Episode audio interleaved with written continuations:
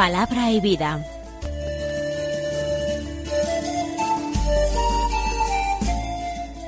Con el padre Manuel Horta desde Sevilla.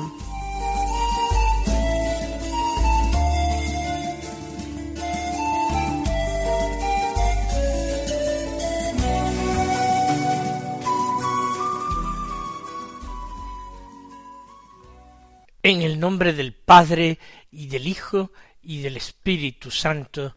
Amén. Alabados sean Jesús y María. Muy buenos días, queridos amigos, oyentes de Radio María y seguidores del programa Palabra y Vida. Hoy es el martes de la trigésimo segunda semana del tiempo ordinario. Este martes es 8 de noviembre. En este mes, por una parte, nosotros seguimos recordando a nuestros hermanos los fieles difuntos, para ofrecer sufragios por ellos, para orar por ellos. Nos acordamos de nuestros amigos los santos, de todos los santos, bajo cuya solemnidad hemos comenzado el mes. Y nos acordamos igualmente que en este mes va a comenzar el domingo 27, el domingo primero de Adviento. Tenemos que ir ya también preparando nuestro corazón. Vamos a escuchar ahora la palabra de Dios que se proclama en la liturgia de la misa del día, empezando por el Evangelio, que es de San Lucas, capítulo 17, versículos 7 al 10, que dicen así. En aquel tiempo dijo el Señor, ¿quién de vosotros, si tiene un criado labrando o pastoreando, le dice cuando vuelve del campo, enseguida, ven y ponte a la mesa? ¿No le diréis más bien, prepárame de cenar, cíñete y sírveme, mientras como y bebo, y después comerás y beberás tú? ¿Acaso tenéis que estar agradecidos al criado porque ha hecho lo mandado? Lo mismo vosotros, cuando hayáis hecho todo lo que se os ha mandado, decid, somos siervos inútiles, hemos hecho lo que teníamos que hacer. Es un texto que hemos comentado con frecuencia en este programa Palabra y Vida. Y lo hemos hecho con cierto detenimiento, porque cada vez que escuchamos el Evangelio, este Evangelio, desde la mentalidad actual, nos resulta chocante. Jesús propone un ejemplo y quiere que todo el mundo se sienta identificado en la respuesta que el protagonista de su pequeña parábola va a dar. Que todos se sientan identificados en una misma reacción. Por supuesto, la parábola o el ejemplo lo podrán entender aquellos que tienen empleados. Muchos que escuchaban a Jesús no los tendrían. Vamos a nosotros a ponernos en el caso. ¿Quién de vosotros si tiene un criado labrando o pastoreando? Es decir, si tiene en casa un empleado, bien como agricultor, del propio campo, bien como pastor de nuestro propio ganado. Tiene uno su empleado, su trabajador, su criado, trabajando en el campo con los animales o labrando la tierra. Le dice a ese criado cuando vuelve del campo, por tanto ha terminado la jornada. ¿Quién le dice a este hombre que viene cansado que viene sudoroso, ¿quién le dice enseguida ven y ponte a la mesa? Para que coma después del duro trabajo, para que cene.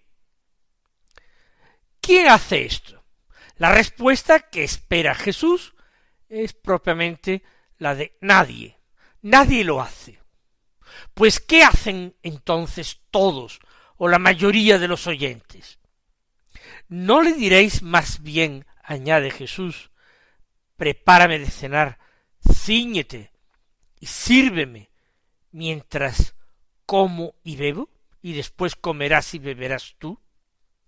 Desde la sensibilidad actual hacia el mundo del trabajo, a ninguno se le ocurriría decirle a un trabajador suyo que viene cansado y sudoroso después de echar toda la jornada, nadie se le ocurre decirle que siga trabajando en casa, que se ponga inmediatamente a eh, servirle la comida mientras el propietario come y bebe. Y antes prepárame la comida, prepárame de cenar y ciñete, ponte un delantal, un mandil, ponte eh, la ropa adecuada para venir a servir a tu Señor. Y luego comerás tú y beberás tú.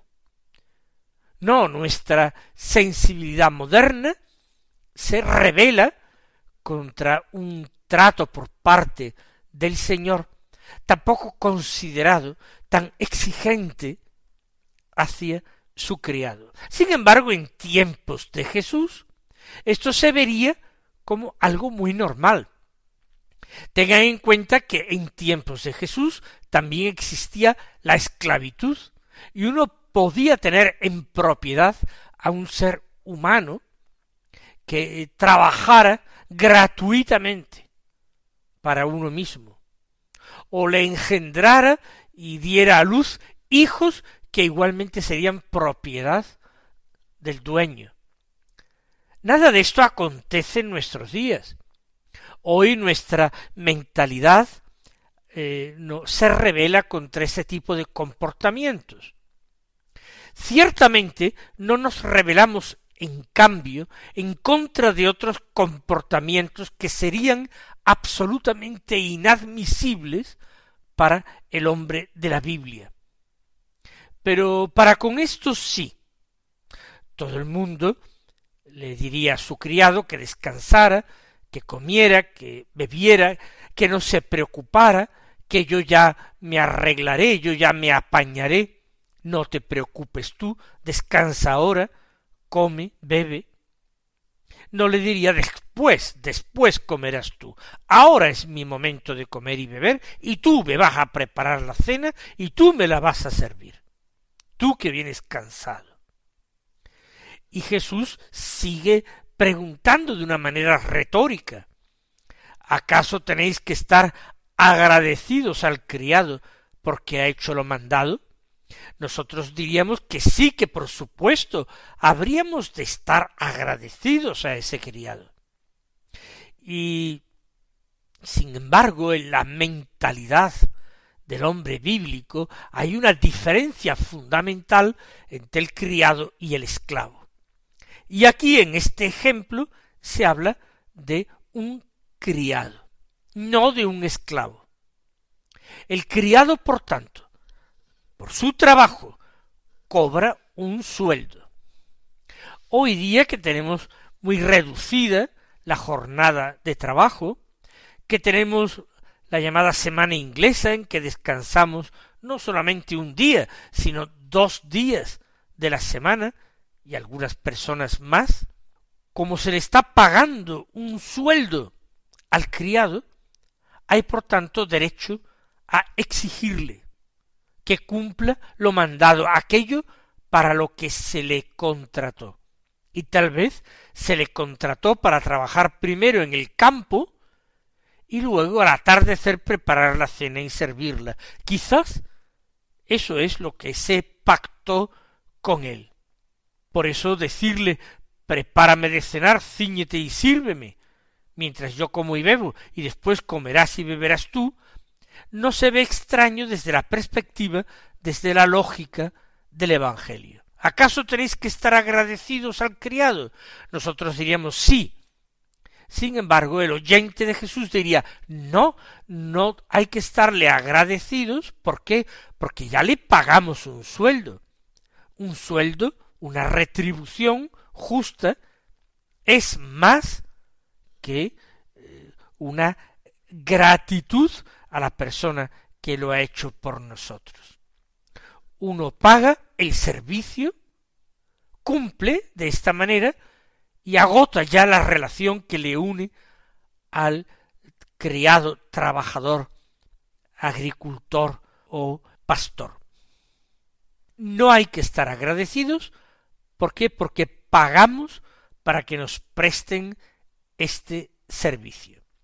Y de nada sirven aquí consideraciones que no pasan de ser usos sociales de nuestro tiempo. No hay que estar agradecidos a alguien que cobra por favorecernos. Sigue Jesús concluyendo la enseñanza de este texto. Lo mismo vosotros, cuando hayáis hecho todo lo que se os ha mandado, decid, somos siervos inútiles. No pensemos que la persona de quien aguardamos la recompensa, la paga, tiene que estarnos agradecidos. Dios no tendría que agradecernos nada y nosotros tendríamos que agradecerle a Él todo. Porque por parte de Dios hay una total y absoluta gratuidad. No tenéis que estar agradecidos al criado porque lo ha hecho lo mandado. Dios no tiene que eh, agradecernos nada. Somos siervos inútiles. Invita Jesús a repetir. Lo que hemos hecho es lo que teníamos que hacer. Ni más ni menos. Lo que teníamos que hacer. Vamos nosotros a captar, por tanto, este mensaje. Ninguno de nosotros se puede levantar frente a Dios. Ninguno de nosotros puede exigirle, reclamarle eh, derechos adquiridos, recompensa por méritos que hayan recaído en nosotros. De ninguna manera. En nuestra relación con Dios, la gratuidad tiene que presidirlo todo. El Señor no tiene que agradecernos nada porque todo lo que Él puede recibir de nosotros, Él ya lo tiene. En este sentido no tiene necesidad absoluta de nosotros. Tiene necesidad de nosotros porque nos ama, porque quiere ser servido, porque quiere ser atendido, tenido en cuenta, conversado por nosotros, porque Él quiere ser nuestro amigo, pero no un amigo del que uno se olvida y sólo recuerda de muy de tiempo en tiempo. Él quiere ocupar un puesto relevante, importante en nuestra vida. Él quiere hacerse presente a nuestro lado. Por nuestra parte, la humildad más grande, la confusión. ¿Por qué? Porque no hemos sabido responder adecuadamente a tanta bondad y misericordia del Señor. No hemos sabido hacerlo. Vamos, como digo, a pedir al Señor la gracia de la humildad, la gracia de vivir en perfecta gratuidad, la gracia de descubrir quién es ese Dios a quien buscamos, ese Dios a quien amamos, ese Dios misterioso y fascinante, que cada día a través de su palabra nos interroga, nos somete a una nueva prueba.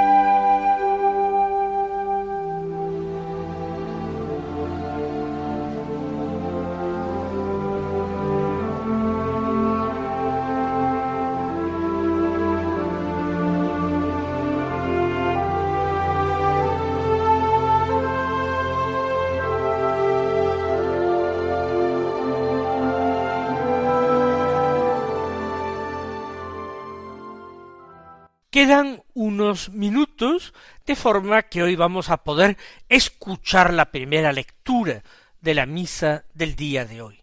Es de la carta del apóstol San Pablo a Tito, capítulo segundo, versículos uno al ocho y once al catorce, que dicen así Querido hermano, habla de lo que es conforme a la sana doctrina, que los ancianos sean sobrios, respetables, sensatos, sanos en la fe, en el amor y en la paciencia.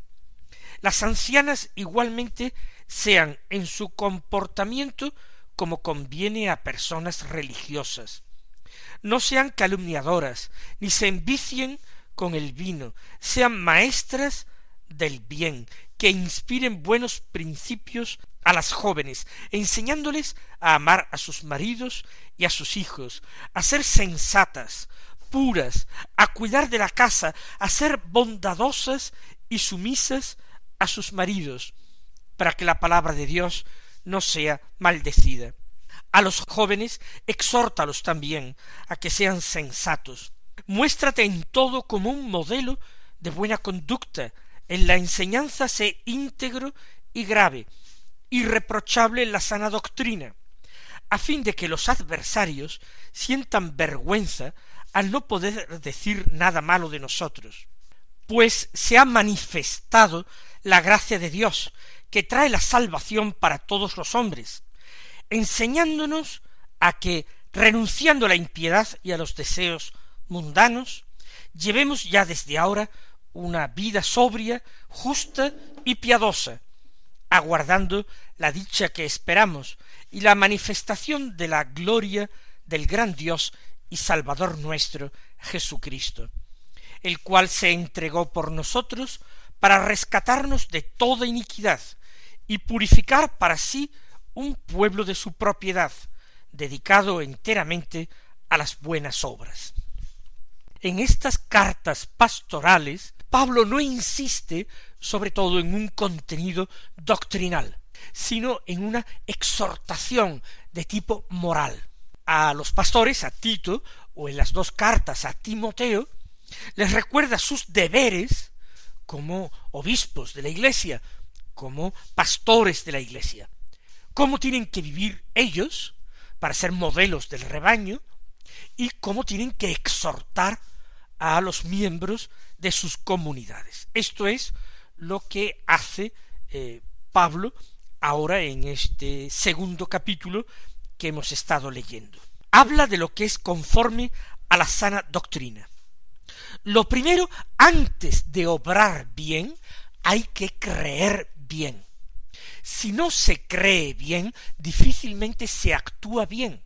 Por tanto, no podemos nosotros contraponer la doctrina a la praxis. No podemos decir lo importante es ser buenos, ser honrados, actuar eh, correctamente. No, tan importante como ser buenos y actuar correctamente es creer bien, abrazarse a la verdad. Sólo de la verdad saldrá una vida justa y santa, un actuar correcto empieza dando consejos a los ancianos y a las ancianas. A los ancianos que sean sobrios. En la tercera edad a veces se caracteriza por mucho tiempo libre, se ha terminado la vida laboral, y una persona que puede dedicarse a realizar obras buenas y a edificar a los jóvenes, o puede dedicarse a matar el tiempo libre, matar el rato, entregándose a vicios, a gastos innecesarios. Que los ancianos sean sobrios, respetables, sensatos, que no actúen queriendo hacer cosas que no son propias de su edad, sensatos, sanos en la fe, en el amor y en la paciencia, sanos, sanos espiritualmente hablando, en la fe, buena doctrina, en el amor y en la paciencia, porque hay que avezarse, acostumbrarse a sufrir, a padecer los achaques con paciencia. Las ancianas, esto es un modelo de lo políticamente incorrecto que nos presenta San Pablo. Igualmente, dice, en su comportamiento sean conforme a como deben ser las personas religiosas. Que se les note que son ancianas de la comunidad, que son ancianas de Cristo, cuya vida es el Evangelio, que no sean calumniadoras, que no les dé por abusar de el uso de la palabra criticando a los demás, desde una inactividad forzosa, criticar a los demás cayendo de la murmuración en la calumnia. Que no se envicien con el vino, también eso podría ser fruto de un excesivo tiempo libre, o para, eh, de alguna manera, consolar la soledad, si fueran viudas estas ancianas. Que sean maestras del bien, que inspiren buenos principios a las jóvenes. El testimonio de las personas mayores es fundamental, enseñándoles a las jóvenes a amar a sus maridos y a sus hijos. Qué importante a veces hay personas mayores que de buena fe o de mala fe se entremeten en las familias, aconsejan mal a las mujeres más jóvenes, indisponiéndolas contra sus maridos, no enseñándoles las virtudes y el amor que es servicial, paciente, sino al contrario, más bien incitándolas a eh, la rebeldía, a la defensa ardiente de sus derechos, con olvido de su vocación matrimonial, que es una vocación de don de sí mismo, una vocación de entrega. Con la cruz en seguimiento del Señor, vivir nuestro amor, siendo nuestro amor un amor crucificado. Mis queridos hermanos, que sepamos acoger la gracia que el Señor nos concede para esto, para vivir santamente, dedicados enteramente a las buenas obras. Él os bendiga y hasta mañana si Dios quiere.